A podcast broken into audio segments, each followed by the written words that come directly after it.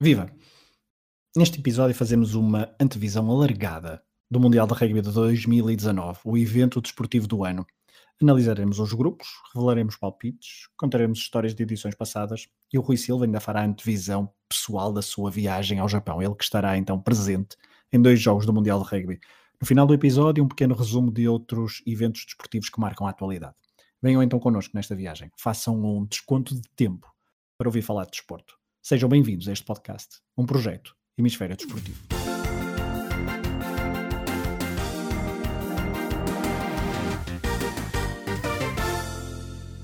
Mundial de Rugby. De 20 de setembro a 2 de novembro, o Japão vai receber os melhores jogadores de rugby do mundo, naquele que é, provavelmente, o maior evento desportivo do ano. E o Desconto Tempo não podia ignorar esta competição que tem produzido momentos mágicos na história deste desporto, como, por exemplo, a aparição de Lomu em 1995.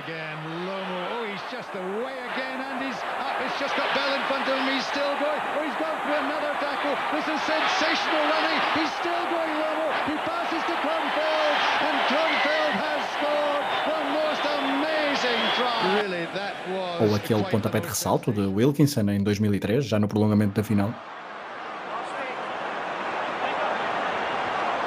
Wilkinson in the place. Johnny Wilkinson, he's got it! It's over at last at the fourth attempt. Johnny Ou ainda, recuando à edição de 2015, o momento mágico logo na primeira jornada, provocado pelo Japão de Eddie Jones, hoje selecionador da Inglaterra, quando em Brighton produziu um milagre, batendo a seleção da África do Sul, os Springboks.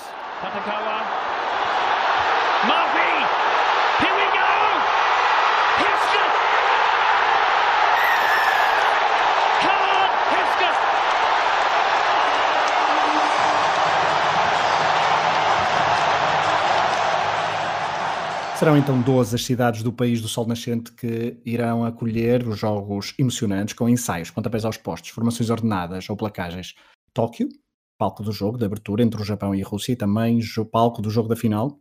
Sapporo, Yokohama, Higashi Osaka, Toyota, Kumagaya, Kamaeshi, Fukuoka, Kobe, Fukuori, Oita e Kumamoto. Na próxima meia hora, eu e o Rui Silva faremos uma antevisão desta competição. Analisaremos brevemente todas as equipas, Viajaremos no passado para contar algumas histórias marcantes de mundiais anteriores e também falaremos um pouco sobre a viagem do Rui ao Japão. Sim, o Desconto de Tempo terá um enviado especial ao Mundial de Rugby. Mais à frente, o Rui contará exatamente como será essa experiência. Em conteúdo exclusivo para ouvintes Patreon, faremos uma antevisão um pouco mais prolongada. Daremos os nossos palpites para o desenrolar do Mundial. Já sabem, se quiserem apoiar este nosso projeto e todo o universo do Hemisfério Desportivo, vão a hemisfériodesportivo.pt barra Patreon e descubram como se podem tornar patronos deste projeto e ter acesso a conteúdos exclusivos. Vamos então avançar. Quem sucederá à Nova Zelândia? Será que os All Blacks conseguem um tri consecutivo histórico? Haverá vencedor inédito? Recordo que só quatro nações conseguiram vencer esta competição. Para além dos campeões em título, a Austrália conquistou o título na segunda edição em 1991, a África do Sul venceu por duas vezes, em casa em 95 e em França em 2007. Já a Inglaterra, com o Wilkinson, lá está, com aquele pontapé de ressalto, venceu o troféu em 2003. Agora no Japão são então as tais 20 equipas divididas por quatro grupos, cada uma poderá levar até 31 atletas. Cinco seleções em cada um deles, em cada um dos grupos, quatro jornadas na primeira fase e dois apuram-se.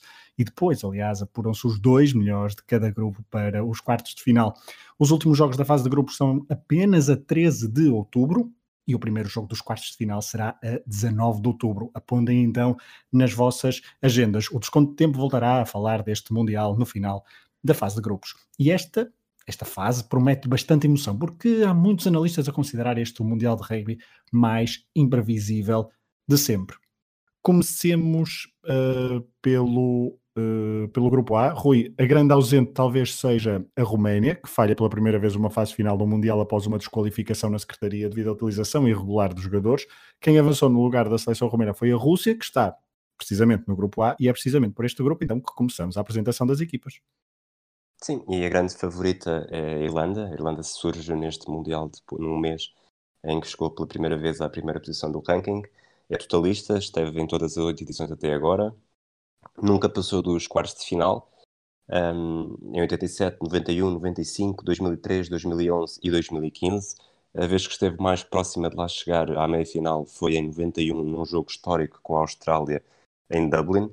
Estiveram muito perto de vencer, fizeram um, um ensaio de Gordon Hamilton, correu 40 metros para o ensaio a poucos minutos do fim, mas depois os australianos conseguiram uma reviravolta inesperada, uh, sendo um, um balde de água fria e conseguiram virar outra vez o jogo por Michael Linar, foi um dos momentos mais, mais importantes desse Mundial. Uh, o jogador com mais jogos é o mítico Rory Best, já fez 120, 20, 120 internacionalizações pela seleção. O, uma figura que eu vou estar atento para variar nesta, nesta seleção, o Jonathan Sexton, no meio de abertura, e, e eu diria que mais uma vez duvido que passem dos quartos de final. Quem está também uh, neste grupo, passo então para a Escócia, sétima do ranking mundial, também totalista, como a equipa irlandesa, que tem como melhor resultado um quarto lugar em 1991 e foi também esse o jogo escolhido para falarmos de um jogo memorável de, da Escócia. A Escócia que em 1991 nas meias finais perdeu frente à Inglaterra, num jogo onde quando estava a poucos minutos do fim, 6-6, Gavin Hastings Hastings falha um pontapé aos postos relativamente fácil, isto é fácil dizer aqui sentado confortavelmente em 2019, mas então em 1991 falharam, uh, falhou este pontapé, o jogo permaneceu 6-6 e a Inglaterra nos últimos instantes conseguiu um outro pontapé aos postos e uh, avançar para a final. A Escócia que tem como jogador mais internacional John Barclay com 74 internacionalizações e um jogador em que é preciso, em que eu vou estar atento, como, como o Rui dizia, Finn Russell, média abertura, e em relação a palpites, uh, o Rui dizia que a Irlanda não passava dos quartos final, eu também acho que a Escócia não passa aos quartos final, mas chega lá. Chega e provavelmente eliminando o Japão. O Japão joga em casa, décimo do ranking, mais uma vez também uma equipa totalista, Uh, nunca passou da fase de grupos, mas em, na última edição, em 2015, com Eddie Jones, o atual selecionador de Inglaterra ao comando, conseguiu três vitórias. Uh, começaram logo o Mundial com uma vitória histórica sobre a África do Sul.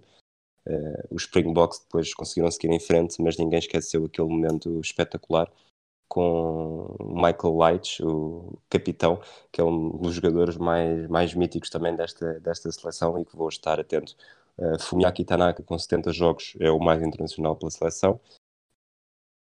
E, como já dissemos, uh, dificilmente conseguirão passar a fase de grupos. Quem está neste grupo e o quarto elemento, a quarta equipa deste grupo é a Rússia, que, uh, como, como, dissemos há pouco, substituiu, está praticamente no lugar da, da Roménia, vigésima do ranking mundial, vai vai para a sua segunda presença, isto porque em 2011 uh, estreou-se no Mundial de Rugby, uh, terminou sem vitórias, uh, zero vitórias e também todas, ou seja, contou por derrotas todos os jogos na fase de grupos.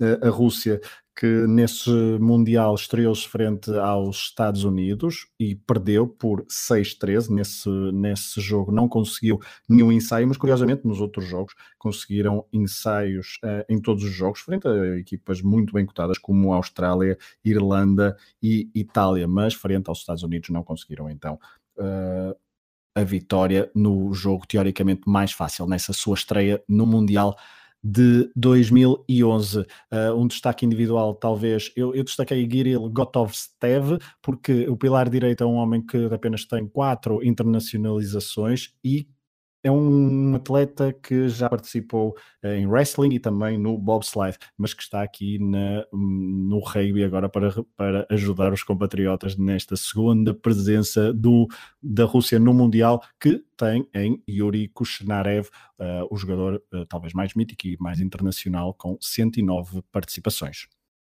A fechar o grupo, uh, parece a Samoa, a 16 do ranking, é a sétima participação, é a oitava participação estrearam-se em 1991 e conseguiram atingir logo os quartos de final, uh, aproveitando para isso uma vitória surpreendente no primeiro jogo contra a seleção de Gales, ainda por cima em Cardiff, portanto não poderia ter sido melhor. Em 1995 atingiram os quartos de final pela segunda e última vez até ao momento. É uma seleção que permite sempre muito, muito humor na forma de dizer os nomes. Basta ver que o jogador com mais internacionalizações é Tuzi Pizzi, com 37 jogos, e um destaque, um jogador que vou estar atento, é o Piula Faz Alele. Samoa, tal como a Rússia também não deverão avançar da fase de grupos neste grupo A. Uh, Rui, olhando então para este grupo A, Irlanda, Escócia, Japão, Rússia, Samoa, um, talvez o jogo mais uh, decisivo, que ainda talvez resta alguma, alguma dúvida, seja o Japão-Escócia na última jornada para tirar a teima se a Escócia passa à fase seguinte da competição. Sim, a Escócia é claramente favorita, mas o Japão a jogar em casa e depois de já ter eh, surpreendido a África do Sul na edição anterior, acredito que haja um fator de motivação que poderá aumentar a expectativa para este último jogo, se até lá os resultados uh, permitirem, porque Samoa também vai ser um adversário complicado. Portanto, dependerá muito desses jogos, mas uh, se assim correr nesse sentido, vai ser uma última jornada espetacular. Até porque o Japão parece ter um calendário feito à medida que começa com Rússia, Samoa, Irlanda e depois no final, na última jornada, então, a Escócia. Um, avançando para o grupo B, onde a Nova Zelândia, a campeã em título, bicampeã consecutiva em título, já com três títulos no currículo, totalista em todas as as ou seja, totalista em todos os uh, eventos, todos os campeonatos do mundo desde 1987, é a segunda do ranking mundial, campeã então em 87, 2011 e 2015. É difícil escolher um jogo memorável, uh, um jogo mítico da, da Nova Zelândia uh, em todas as edições. Um, eu sublinhei aqui o jogo em que Lomu destruiu eh, a Inglaterra em 1995 uh, num Mundial mítico de que falaremos dentro de alguns instantes. Uh, um jogador em que eu estarei atento da Nova Zelândia é Ardi Saveia, o asa da Nova Zelândia. A Nova Zelândia que tem em Kieran Reid, uh, com 122 participações, o jogador com mais jogos ao serviço dos All Blacks. Grande, o grande adversário da Nova Zelândia neste grupo vai ser a África do Sul quarta do ranking, vai fazer a sua sétima participação, porque não esteve nas primeiras duas, em 87 e em 91, por causa do apartheid. Uh, curiosamente, na estreia uh, em casa, foi logo campeão no célebre, edição de 95 e voltou a ser uh, a ganhar em 2007 em França. Eu acho que o jogo memorável só pode ser, até porque é o grande, o grande objetivo do filme Invictus é mostrar também aquela final contra a Nova Zelândia de Lomu, um, o facto como o grupo como o grupo se cruza com o A eu acredito que a, que a África do Sul tem um bocado o caminho aberto mesmo sendo segunda para chegar até à final uh, nos meus palpites perdendo com a Nova Zelândia. Uh, o jogador com mais internacionalizações é Tendai Tawarira com 110 e eu tenho sempre um fraquinho pelos médios de abertura portanto escolho o André Pollard é, exatamente, eu há pouco esqueci-me de dizer que nos palpites a Nova Zelândia seria a, a vencedora do torneio, portanto faria um tri inédito consecutivo. Uh, ainda neste grupo B uh, temos como terceiro, uh, como terceira equipa a Itália, 14 do ranking mundial, também totalista de presenças em todas as competições desde 1987, mas que nunca passou da fase de grupos. Como jogo memorável, estávamos aqui aqui eu, eu, escolhi um jogo frente à, à Escócia em 2007, mas é uma, uma derrota, porque nesse jogo David Bortolucci falhou uh, uma, uma penalidade aos 76 minutos que daria a liderança no marcador e provavelmente uma vitória que seria muito importante para passar aos quartos de final, mas a uh, Itália claudicou e continua sem passar uh, aos quartos de final, algo que ainda não deverá acontecer em 2000 2019, já que a previsão é também a previsão do desconto de tempo é que fique na fase de grupos. Um, Sérgio Paris é, é, uma lenda e irá para o quinto um, para o quinto mundial consecutivo um, ao serviço da, Itália e o destaque individual que eu dou é para uh, um jogador que foi a revelação das seis nações em 2018, o defesa ou ponta Matteo Minotti. Uh, a seguir, chega a Namíbia, 23 do ranking, vai ser a sexta presença, começou em 1999, nunca passou da fase de grupos e perdeu todos os jogos que já fez. Um, contra a Roménia em 2003 na Austrália foi um dos jogos mais interessantes e talvez com as melhores histórias, porque foi a organização decidiu eh, fazer o jogo na Tasmânia, um, uma zona do país com pouco impacto de com pouco impacto do rugby e para chamar mais público, fizeram uma iniciativa muito gira, de, dependendo do ano em que as pessoas tinham nascido, ou se estivessem estabelecimentos comerciais, ser na rua par, ou o número par ou número ímpar, meteram praticamente toda a ilha a torcer por ou pela Roménia ou pela Namíbia. A Namíbia perdeu, mas provavelmente nunca teve tantos apoiantes num jogo. mais uma vez, acho que não vão passar da fase de grupos. O jogador com mais internacionalizações é Eugene Janches, com 67 encontros, e o capitão Johan Diesel pode contar pelo menos que já fez um, um ensaio contra a Nova Zelândia. Por último, neste grupo B temos o Canadá, 22 do ranking mundial, também totalista, uh, também, eu disse também, tal como a Itália e a Nova Zelândia neste grupo, uh, portanto vai para a nona presença em campeonatos do mundo. Uh, o melhor, a melhor classificação foi uns quartos de final em 1991 e nesse jogo, frente à Nova Zelândia, até, e esse é o jogo, talvez o jogo mais mítico da seleção canadiana no Mundial, deram luta aos, aos All Blacks uh, e perderam apenas por 29-13.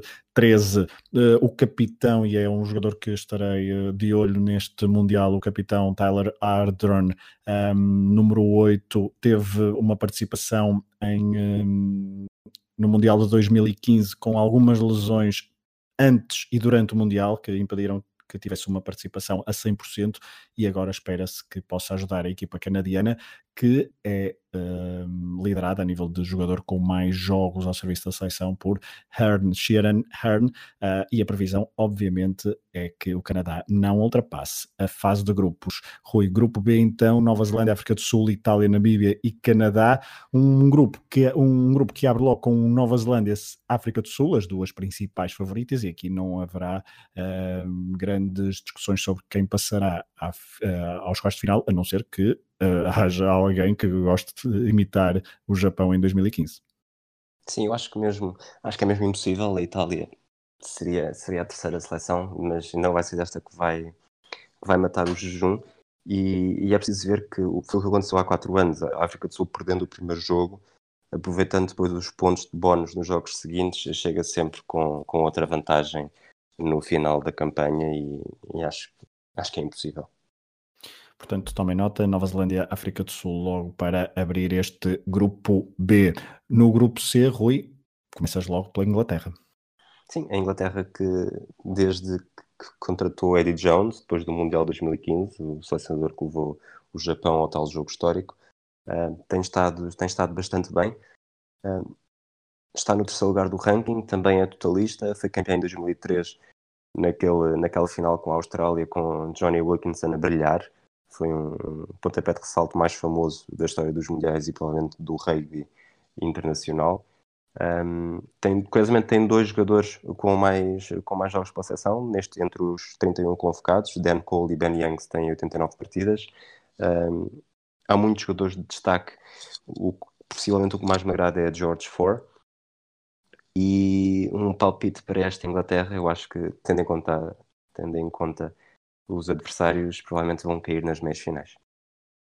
E por falar em palpites, passamos para a França e aqui vocês vão perceber que, uh, quer eu, quer o Rui, uh, tivemos aqui uma pequena uh, discordância, mas já até no final deste, da análise deste grupo C poderemos discutir isso um bocadinho, porque a França, que vai para então para a nona participação, totalista, foi já finalista em três edições, 87, 99 e 2011, e talvez um dos jogos mais memoráveis. É difícil sempre selecionar uh, jogos memoráveis destas equipas que têm um historial rico uh, em todas as uh, neste campeonato do mundo de rugby. escolhemos então a, a, a, célebre vitória em 1999 frente à Nova Zelândia, quando perdiam com uma considerável por uma considerável pontuação, mas conseguiram recuperar de forma épica e bater os All Blacks em 99 por 43 31. Uh, Louis Picamol é o jogador com mais uh, internacionalizações desta seleção francesa que estará no Mundial do Japão, com, 20, com 79 internacionalizações. Uh, destaque para uh, o defesa e será o jogador de quem eu estarei mais atento, Maxime Medard, o jogador francês, o defesa francês. Um, e aqui vocês vão perceber porque eu acho que a França não vai passar a fase de grupos, isto porque, Rui, a Argentina poderá bater, mas tu achas o contrário. Exatamente, tu tens a França, tens a França a ficar na fase de grupos por causa da Argentina, eu tenho a Argentina a ficar na fase de grupos por causa da França. Uh, a Argentina surge com, no 11 lugar do ranking, uh, mais uma vez é uma seleção totalista. Esteve, o melhor resultado foi o terceiro lugar em 2007, curiosamente em França, uh, depois de derrotar a França no hum. jogo de atribuição de terceiro lugar. Portanto, estamos aqui, parece que estão, estão a fazer tudo para, para aumentar ainda esta nossa mudança, troca de palpites, palpites contrários, a ver quem é que leva a melhor depois. O Juan Manuel Leguizamon, com 86 jogos, é o jogador mais experiente da seleção e um destaque que eu tenho aqui apontado é Pablo Matera. Inglaterra, França e Argentina são então as três principais seleções. Depois uh, deste grupo C, depois vem os Estados Unidos, 13 terceiro do ranking mundial, vai para a sua oitava participação, eles que se estrearam em 1987, mas nunca, portanto não são totalistas, mas nunca ultrapassaram a fase de grupos. Conseguiram apenas uh, conseguiram uma vitória em três ocasiões, duas delas frente ao Japão, a outra frente à Rússia. Desta vez não enfrentam nem Japão nem, eh, nem Japão, nem Rússia, exatamente, e como jogo memorável então, um célebre jogo em 2003, onde uh, os Estados Unidos conseguiram cinco ensaios e onde o árbitro ao intervalo teve que pedir aos jogadores do Japão para trocar de equipamento, pois os equipamentos entre Estados Unidos e Japão estavam uh, a confundir uh, o árbitro, possivelmente os espectadores e também os jogadores. Blind Scully é um jogador não só a ter em conta, mas também um jogador com mais jogos, com 49 participações participações, mas também é preciso estar atento ao número 8, Cam Dolan, uh, uma equipa dos Estados Unidos que, obviamente, não deverá passar da fase de grupos. A seguir temos o Tonga e, e, aproveito já para dizer também que nesta nossa divisão de equipas parece que todas as, as da Oceania com nomes esquisitos vieram para mim. O Tonga está, está em 15 no ranking, vai ser a oitava participação, estreou-se em 1987 e desde então só falhou uma edição. Uh, nunca passou da fase de grupos, e, mas em duas ocasiões conseguiu duas vitórias. O jogo memorável provavelmente foi contra a França em 2011, na fase de grupos, numa altura em que a seleção francesa estava a cair aos pedaços. Uh, surpreenderam, aumentaram a crise. A imprensa francesa já queria fazer a cama a treinador, os jogadores estavam contra o treinador, o treinador não confiava nos jogadores. Curiosamente, depois uh, eles juntaram-se novamente e conseguiram chegar à final, perdendo com a Nova Zelândia. Mas regressando ao Tonga, e, e, percebendo também a história dos nomes, o jogador com mais jogos é Ciali Piutau, com 37 internacionalizações, e um destaque que eu tenho aqui apontado também é Sonotan Takulua. Rui, uh, este grupo C começa com França-Argentina no dia 21 de setembro, aliás, dia 21 setembro tem também um África do Sul, Nova Zelândia, portanto um dia em cheio, logo o segundo dia do Mundial de Rugby no Japão. Uh, e o França-Argentina na primeira jornada vai ser de um jogo decisivo para tirar a teima, não só a nossa aqui uh, pequena picardia, brincadeira para saber quem é que passa entre França e Argentina, mas também para definir uh, o grupo e provavelmente o segundo classificado deste grupo C. Sim, é, vai ser mesmo. Não, não, não conseguem ter margem de erro no início, porque tendem partindo do princípio que a Inglaterra, até pelo que tem feito nos últimos anos, vai ser vai estar no primeiro lugar, o França-Argentina vai ser o verdadeiro mata-mata, apesar de ser apenas o primeiro encontro. Avançamos para o último grupo, grupo D. Uh, isso tu há pouco te queixavas de falar praticamente todas as equipas da Oceania, mas eu também vou falar da Austrália, mas os nomes são de facto mais convidativos para um podcast. A Austrália que uh, está sexta, na sexta posição do ranking mundial, é totalista também de todas as presenças desde 1987 e foi então campeã em 91 e 99. Uh, eh, essa final de 99 frente à França em Cardiff, uh, talvez um, o jogo mais memorável, poderemos falar disso talvez mais à frente. Uh, para avançar, no, a, a, previsão será que a Austrália atinja as meias finais, uma seleção que tem em Adam Ashley Cooper com 108, 118 internacionalizações, o jogador com mais, um, com mais jogos pela seleção, e um, é de estar atento ao asa Michael Hooper, de 29 anos. É, e a seguir temos Gales. Eh, Gales, curiosamente, está novamente no grupo da Austrália à imagem de 2015. Um, quinto lugar do ranking, curiosamente num mês em que também pela primeira vez na história chegou a estar na primeira posição. Uh, é totalista. Na edição inaugural em 1987 terminou na terceira posição. O Alan Wynne Jones com 127 jogos é o jogador mais experiente. Curiosamente, não fazer confusão, nesta seleção temos Alan Wynne Jones e depois há outro jogador só Wynne Jones. Portanto, nos relatos, se estiverem, se estiverem a ver os jogos, não se confundam. Uh, jogador, um dos meus jogadores preferidos, agora que já não há Adam Jones, uh, eu diria Garrett Davis. e um jogo memorável, talvez por tudo, não por ter sido um jogo numa fase adiantada, mas na última edição, lá está, o Galo estava com a Austrália e com a Inglaterra na fase de grupos e teve de ir a Twickenham, a Catedral do Rei em Inglaterra, eh, derrotar a anfitriã num jogo espetacular que arrastou, eliminou a Inglaterra na fase de grupos e fez com que Gales avançasse para os quartos de final, que é também o máximo que eu acho que a seleção conseguirá chegar no Japão. No grupo D de Gales passamos para, para a Geórgia, 12 do ranking mundial, com quatro presenças até o momento. A sua estreia foi em 2003 e em 2015, Portanto, estamos a falar de uma seleção que nunca passou da fase de grupos, mas em 2015 conseguiu duas vitórias. Uma delas frente à seleção de Tonga por 17-10. O palpite, obviamente, é que a Geórgia não passe da fase de grupos, mas se nós temos falado de jogadores com mais jogos e de destaques individuais, eles são dois jogadores que vão ao coração do Rui, não é, Rui? Podes falar sobre estes, vá. Eu deixo-te. Uh, o mais intencional, o David Cachava com 114 jogos, não diria tanto, mas o, o Mamuka Gorgodze, o número 8 no, no Mundial de 2015, foi um, foi um jogador impressionante, não só pela forma como contribuiu para a vitória sobre o Tonga, mas também no, contra a Nova Zelândia, num jogo que eu vi em Cardiff. Ele foi eleito, apesar da, da Georgia ter perdido e por muito com a Nova Zelândia, ele foi eleito o melhor jogador em campo, numa altura em que já estava no banco. E há um vídeo, um vídeo impressionante quando eles o filmam a perceber que foi eleito o melhor jogador em campo e com um sorriso muito humilde e talvez até ingênuo, como quem diz a sério, acham mesmo que fui eu, e depois um agradecimento também com um sorriso envergonhado. Acho que foi uma das minhas principais recordações desse Mundial. Podes continuar então com a seleção é? do Fiji. Ah, eu estava com a esperança que tu, tu quisesses eh, aventurar não, não, nos, eu nomes, deixo, nos eu, nomes mais esquisitos. Eu dou o monopólio dos nomes esquisitos. É, então pronto, Fiji, nona seleção do ranking, uh, vai para a oitava participação, esteve na estreia em 87 e foi também em 87 que atingiu os quartos de final pela primeira vez, repetiu 20 anos depois em França, em 2007.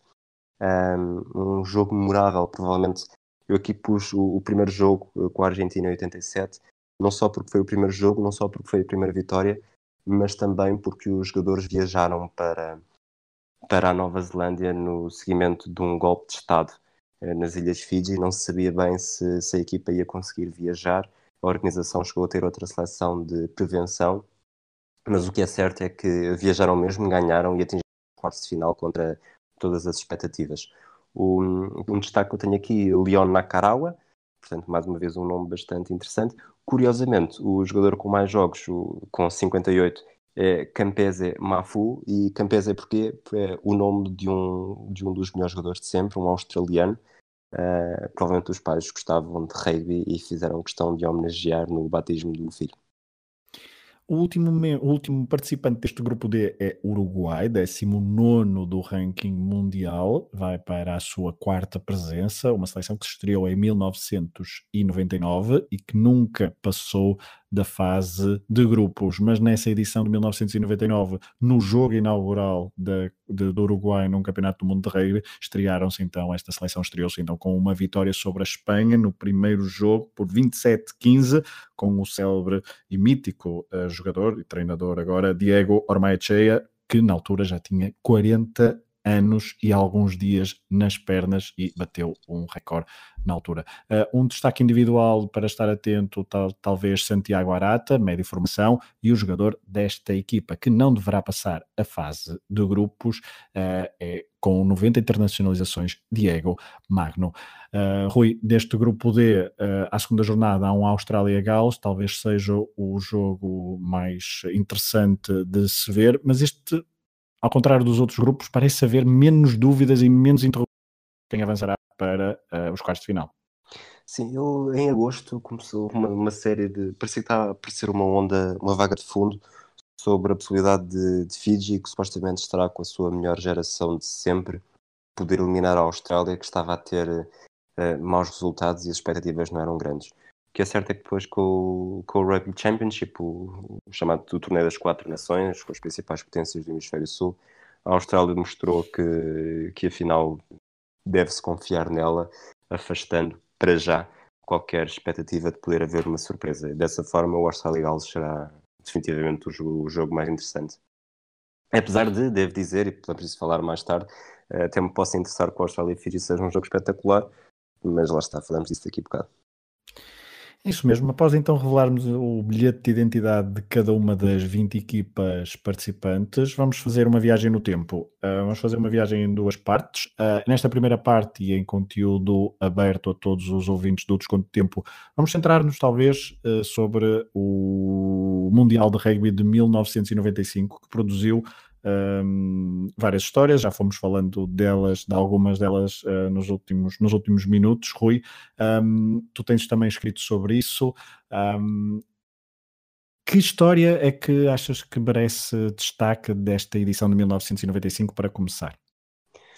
Bom, eu vou pela história que eu acho que é menos conhecida. O Mundial 95 é um Mundial que tem merecido imensa atenção, uh, não só pelo, pela forma como foi representada no cinema no Invictus, uh, pela participação de Nelson Mandela, pela história da África do Sul, como foi importante para marcar o fim do apartheid e o peso simbólico da, da união do povo.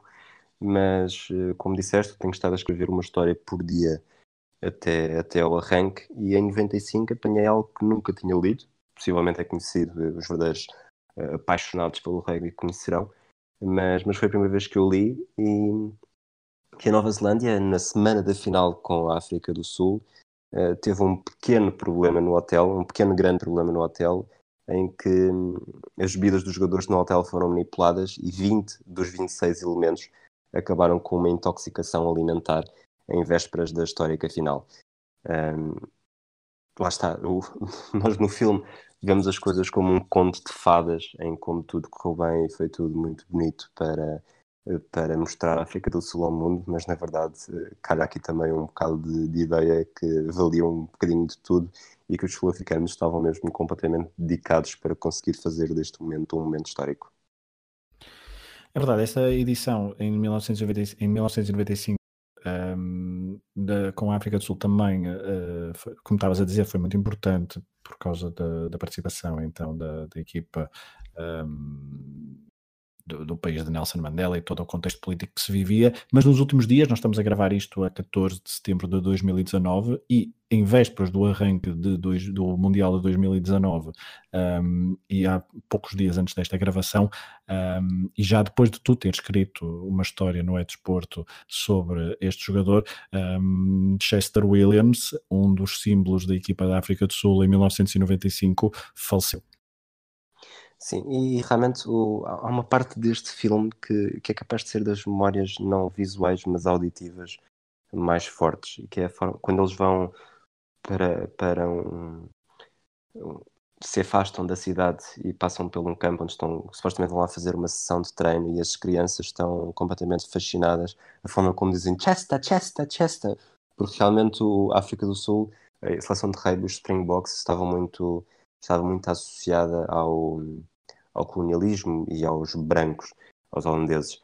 Um, o Chester Williams foi o único jogador negro convocado pela África do Sul para este Mundial como símbolo, mas ele sempre, ele sempre falou disto, sempre aceitou. Mas posso uma citação na altura dele, acho que foi na, quando veio a Portugal e falou ao Diário de Notícias: tive sempre de estar a dar provas, mas não tanto pelos outros, mais por mim. Queria provar a mim próprio que era bom o suficiente. E creio que a minha história de sucesso se deve ao facto de eu ter provado a mim próprio que era bom antes de o provar aos outros. E isto é importante porque às vezes a integração não é, não é apenas uma integração no papel, mas mostrar claramente que em campo os jogadores também conseguem fazer a diferença e há espaço para a igualdade.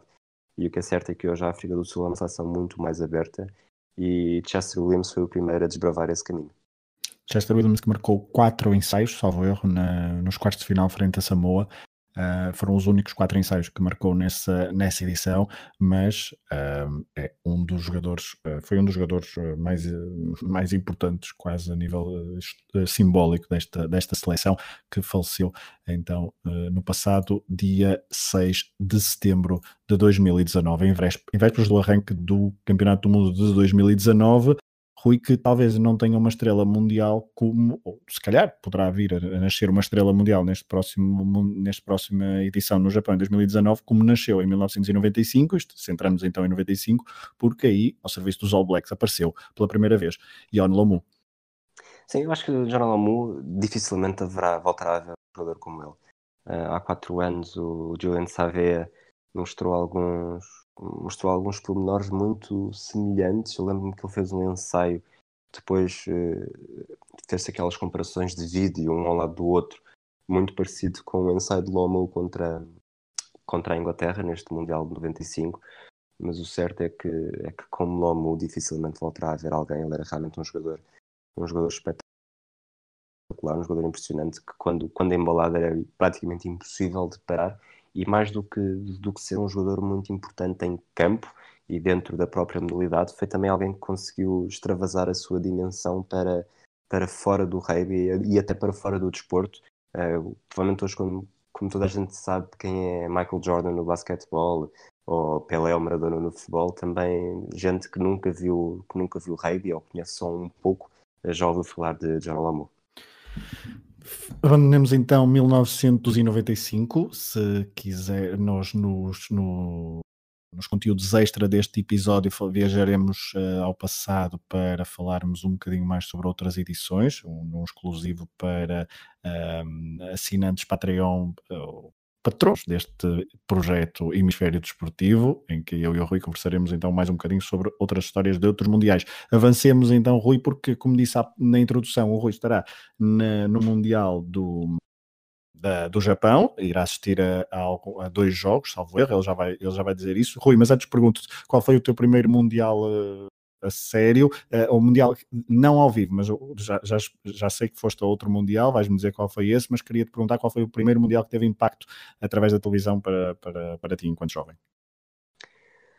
Sinceramente, eu acho que não tenho nenhuma memória específica de, de mundiais de rugby antes de 2007, o que pode parecer um bocado estranho, mas sei que comecei a ver rugby muito novo, uh, normalmente até era daquilo do desporto na 2 eh, era capaz de ser a modalidade que eu menos gostava, uhum. mas, mas acho que antes de 2007, a história do, do, do Johnny Wilkinson em 2003, uh, eh, provavelmente li sobre ela, mas acompanhar verdadeiramente só, só em 2007. Desculpa interromper, porque esse, esse é o meu primeiro Mundial, eu, mundial na, na Austrália, não é? Um, e uh, esse Exatamente. Mundial um, já em. Eu, portanto, tinha, estava creio que no nono no décimo ano, já não, já não recordo bem, mas os, os jogos, o Mundial do Rugby é um Mundial que se estende no tempo durante algum tempo, há espaços entre os jogos e os, os jogos eh, dos quartos, meias e, e finais eram a horas um, algumas vezes calhava ali aos fins de semana e deu para acompanhar e foi o primeiro Mundial que eu acompanhei e, e, uh, e o Wilkinson é uma personagem que me toca fundo no, no coração. Mas Rui continua porque se tu tens memória de 2007, foste, qual foi então o teu primeiro Mundial ao vivo? Fui em 2015, um, na altura em Cardiff, havia dois jogos, dois jogos em dois dias, portanto era a oportunidade perfeita para fazer uma escapadela. O processo de, de sorteio de bilhetes pode não ser o mais simples, mas nós vimos, vimos que era, acho que foi sexta e sábado, ou quinta e sexta, sem certeza. E, e havia o, o, sonho também de ir ao Millennium ver um jogo de Gales então, pronto, em dias, em dias consecutivos foi o Nova Zelândia-Geórgia, o tal jogo do Gorogodze, como disse há pouco, e o Austrália-Fiji. O Austrália-Fiji, não, desculpa, Gales-Fiji. E Gales-Fiji, portanto, Nova Zelândia, Gales, Fiji e Geórgia. E agora, em 2019, que equipas verás ao vivo no Japão? Bom, antes, antes de, de avançarmos para 2019, eu tenho mesmo de confirmar se foi Gales-Fiji foi, foi Gales Fiji. Foi Fiji. Dia 1 de outubro, 20, 23, 13. Ok. Eu estava, a fazer, eu estava a fazer confusão, quer dizer, estava a ficar confundido porque, porque este ano vai ser outra vez Fiji. Uh, portanto, foi exatamente a mesma, é a única seleção que tínhamos, foi exatamente o mesmo processo. Tentámos ver qual é que era um estádio ou uma cidade que tinha jogos em dias consecutivos para facilitar a, a viagem. Logística. Exato, até candidatámos logo na primeira, a primeira fase era exatamente os PECs, os PECs de cidade e, e se o PEC Tóquio, imagina, com oito ou nove jogos espaçado por muitas semanas, estava completamente fora das nossas possibilidades, o PEC Sapporo era brilhante porque só tinha dois jogos da fase de grupos e em dias consecutivos. Portanto, no dia 21 de setembro, ao tal Austrália e Fiji, em Sapporo. E hum, deixa-me já agora confirmar só exatamente o outro jogo, que vai ser o jogo da Inglaterra com Tonga. Não sei se é dia, é dia 22, portanto, no dia seguinte, Inglaterra com Tonga eh, também lá está, em Sapporo. Por isso é que tu tinhas de ter o um monopólio quando fizemos os bilhetes de identidade, tinhas de falar sobre dos, países, dos jogadores esquisitos. Exatamente, obviamente, porque vais ver então Tonga e Fiji uh, e Inglaterra e Austrália uh, em Sapporo. Uh, Rui, certamente que nos, nas próximas semanas, depois, quando vieres, quando regressares a Portugal, nos poderás contar aqui no Desconto de Tempo essa experiência no Japão do teu segundo Mundial de Rugby. Alguma coisa a acrescentar a este, nesta tua experiência particular a nível de viagens ao Mundial de Rugby? Não, acho que por agora, por agora é tudo. Provavelmente em episódios futuros podemos fazer um balanço um bocadinho mais, um, bocadinho mais continuado e talvez com algumas novidades. É isso. O Rui, então, e o desconto de tempo voltará ao Mundial de Rugby mais à frente, depois, então, no final da fase de grupos, que só termina a 13 de outubro e para depois, antes dos quartos de final, nós fazermos aqui a revisão da matéria dada, a revisão do que é que aconteceu nestes quartos, nesta fase de grupos, se bate mais ou menos certo com as nossas previsões, previsões essas que serão desenvolvidas um pouco mais em conteúdo extra, tal como eu já referi há pouco, e para além dessas previsões, um pouco mais também de histórias de anteriores edições. Abandonamos o rugby então neste podcast de Desconto de Tempo para falarmos rapidamente de ciclismo.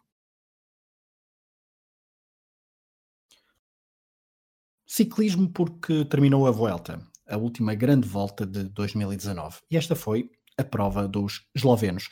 Primoz Roglic venceu categoricamente a classificação geral e o compatriota Pogachar conseguiu o incrível terceiro lugar, principalmente porque estamos a falar de um miúdo de praticamente 21 anos. Foi uma prova animada, com muita montanha, mas a partir do momento em que Roglic assumiu a liderança, todos percebemos que dificilmente a camisola vermelha sairia do corpo do esloveno da Jumbo. A Movistar tentou todas as estratégias possíveis. Alejandro Valverde, com 39 anos, ficou em segundo lugar. Aquela camisola arco-íris deve ter uma espécie de poção mágica para quem a veste. O espanhol fez uma prova de três semanas extraordinária. Ele, que já havia feito top 10 no Tour de France de 2019. Nairo Quintana ficou às portas do pódio, também da Movistar. Roglic terminou assim então um ano incrível, em que venceu duas etapas no giro e acabou no pódio, no terceiro lugar da prova italiana. Em Espanha, venceu apenas uma etapa, o contra-relógio onde cavou uma diferença muito grande para os adversários. E, na montanha, Roglic raramente cedeu. Com contrato até 2023 com a Jumbo, o esloveno parte para 2020 como um dos favoritos a conquistar mais provas de três semanas. Destaque ainda na Vuelta para o 17º lugar de Ruben Guerreiro, português, que fez duas vezes top 5 em etapas e, com 25 anos, destacou-se como um dos nomes a ter em conta para os próximos anos, não só do ciclismo português, mas também internacional. Voltando a Pogachar, com quase 21 anos, ficou em terceiro na Vuelta, ganhou a camisola da Juventude, ganhou três etapas nesta prova. Ele que já tinha brilhado em Portugal no início do ano, quando venceu a volta ao Algarve e também nos Estados Unidos, onde conquistou a volta à Califórnia. O ciclista da Emirates, então é o futuro imediato do ciclismo mundial. O ano desta modalidade ainda não terminou, os Mundiais de Ciclismo em Inglaterra estão aí à porta e no desconto de tempo voltaremos para uma revisão do que foi esta temporada 2019, no ano em que os três vencedores de grandes voltas o fizeram pela primeira vez. Carapaz no Giro, Bernal no Tour e agora Roglic na Vuelta. Veremos em que corpo fica a camisola arco-íris no dia 29 de setembro Avançamos neste pequeno resumo final do que tem acontecido pelo mundo do desporto. O europeu de voleibol continua. Portugal somou derrotas nos primeiros três jogos, tal como esperado, frente à Itália, Bulgária e França, anfitriã nos jogos em Montpellier. Apesar de, por exemplo, termos dado, a seleção portuguesa ter dado boa réplica frente aos búlgaros e dando também boas indicações para a seleção orientada por Hugo Silva para os dois últimos jogos, Grécia e Roménia, acalentando então esperanças de passagem aos oitavos de final da competição.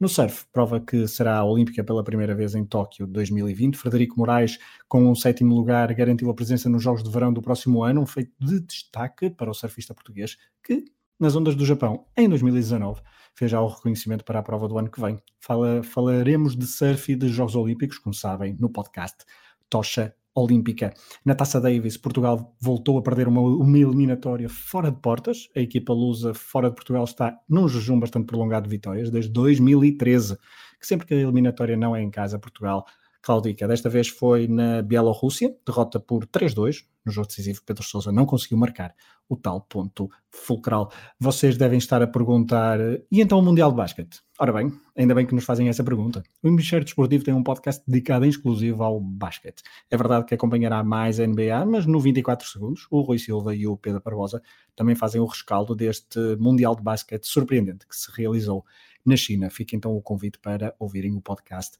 24 segundos.